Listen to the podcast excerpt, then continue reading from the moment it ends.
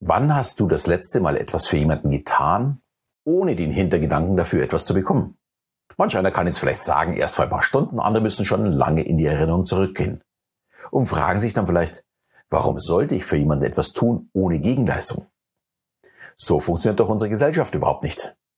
Ich möchte dir heute aufzeigen, warum es sich für dich lohnt, altruistisch zu handeln und zukünftig sehr gerne etwas abzugeben.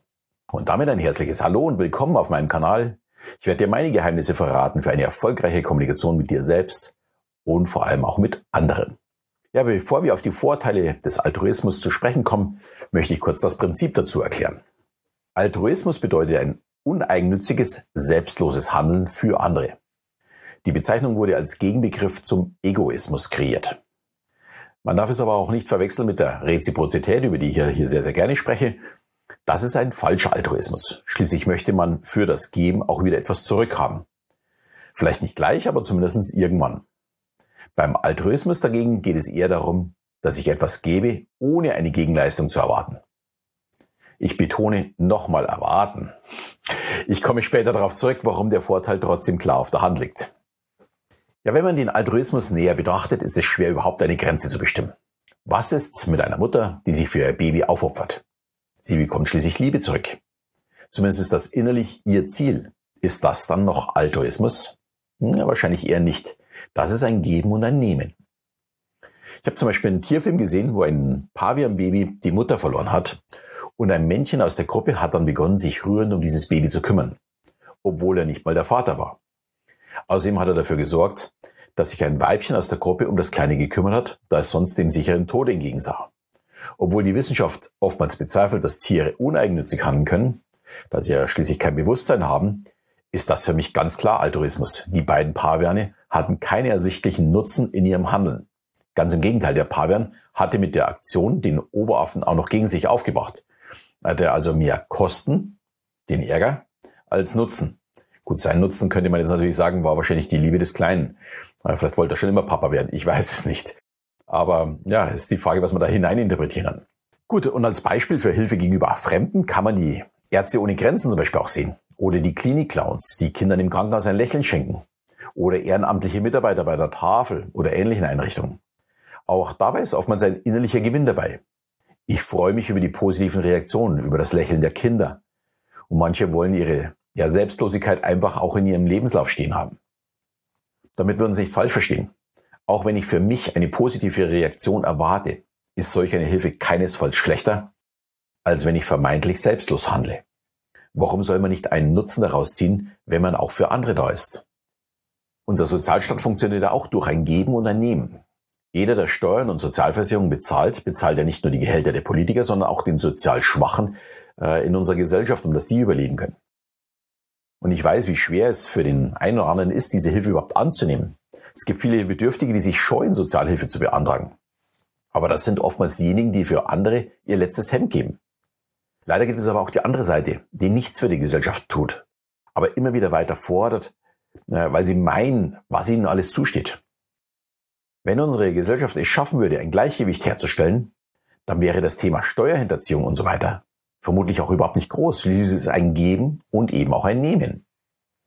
Was in einem Land mit ja, 82 Millionen Einwohner, oder ich glaube mittlerweile sind wir schon 83 Millionen, vermutlich utopisch ist, ist bei Naturvölkern noch durchaus Alltag.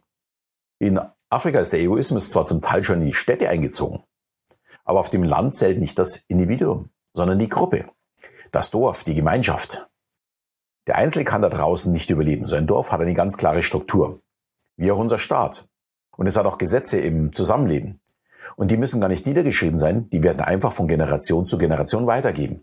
Und jeder hat darin seine Aufgabe, wie er seinen Teil beiträgt. Aber natürlich ist auch jeder angewiesen auf die anderen, dass sie auch ihren Teil beitragen. Hier ist auch ganz spannend, wenn man einen Afrikaner fragt, wie es ihm geht, antwortet er nicht für sich, sondern für seine Gemeinschaft. Er wird sagen, dass das Dorf gewachsen ist, weil ein Baby kam, oder sie traurig sein, weil jemand gegangen ist. Es zählt also nicht unbedingt er als Person, sondern sie als Gemeinschaft, das Dorf eben. Ja, und hier wird auch schon der Vorteil vom Altruismus klar. Eine Gemeinschaft ist immer stärker als der Einzelne. Die Dorfbewohner brauchen sich vielleicht auch mal. Und wenn ich altruistisch bin und viel gebe, werde ich als ja, gutes Beispiel für andere dienen in der Gruppe. So werden eben auch andere angestiftet, mehr zu tun. Das kommt einem vielleicht ja, nicht sofort zugute, aber irgendwann werden wir ja alle älter, schwächer. Und ja, ist es da nicht ein Vorteil, wenn die Menschen um mich herum ebenso altruistisch denken und um sich äh, um mich kümmern? Und hier ist klar meine Lebensphilosophie zu sehen. Wobei ich das für mich jetzt weniger als altruistisch bezeichnen würde, sondern ich da, denke dabei eher an die Reziprozität. Alles, was ich gebe, kommt irgendwann auf mich zurück, weil ich nicht daran äh, denke, an welches Tier ich mal wieder auf die Welt komme, ob es eine Kakerlake oder als Löwe, sondern ich bin der festen Überzeugung, das passiert alles in unserem Leben. Äh, Gandhi sagte mal, sei selbst die Veränderung, die du in der Welt sehen willst. Finde ich eine tolle Aussage. Ein weiterer Punkt, der noch viel stärker ist, Altruismus macht glücklich. Anderen zu helfen ist ein unglaublich starkes Gefühl. Und dieses Gefühl fördert bei uns selbst unser Glück und unsere Zufriedenheit. Ich versuche hier auf meinem Kanal zu helfen. Mittlerweile schon über fünf Jahre per Podcast zu YouTube, äh, ja erst seit dem letzten Jahr.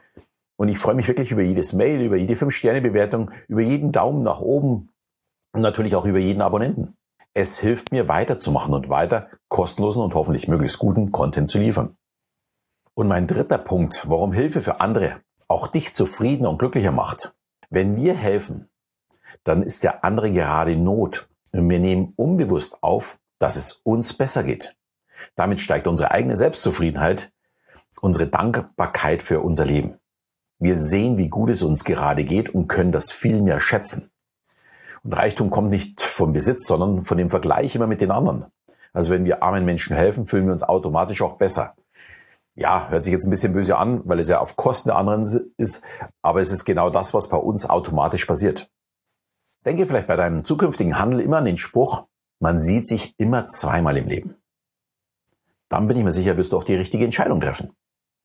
Ach ja, ich würde mich auch natürlich sehr freuen, dich hier wieder zu treffen. Also bis zu meiner nächsten Folge. Ciao.